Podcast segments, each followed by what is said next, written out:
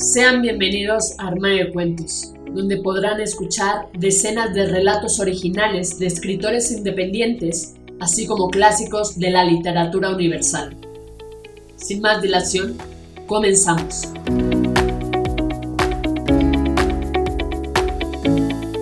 Hola, ¿cómo estás? ¿Escuchas Armario de Cuentos? Yo soy Mari Carmen y el día de hoy toca tu cuento hecho audiolibro donde podrán escucharte cientos de personas alrededor del mundo a través de 12 plataformas donde publicamos Armario de Cuentos, entre las que destacan Spotify, iTunes, entre otras. Si quieres saber cómo hacernos llegar tu cuento, entra a la página www.armariodecuentos.com. Dicho esto, damos inicio. Poema Bravísimo de Eli Altiaga. Nicola repasó las partituras con soltura y resolución, del burlesque al impromptu, como si la vida se le fuera en ello.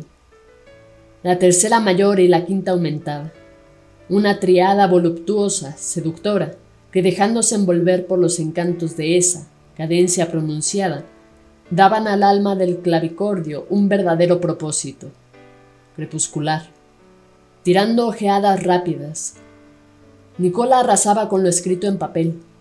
La nona estaría orgullosa.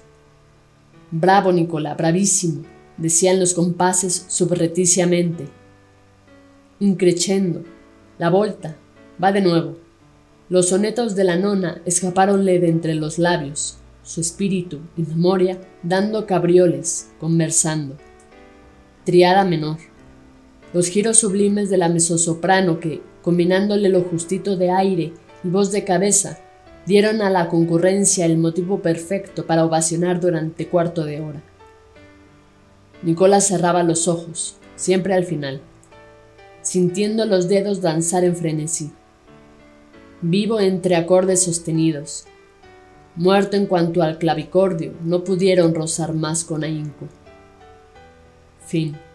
Esto ha sido todo. Espero que te haya gustado. Si fue así, compártelo con todos tus amigos no olvides comentar qué te pareció este poema de Eli Altiaga.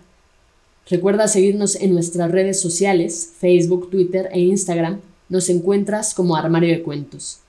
Con esto me despido, cuídate mucho, hasta la próxima.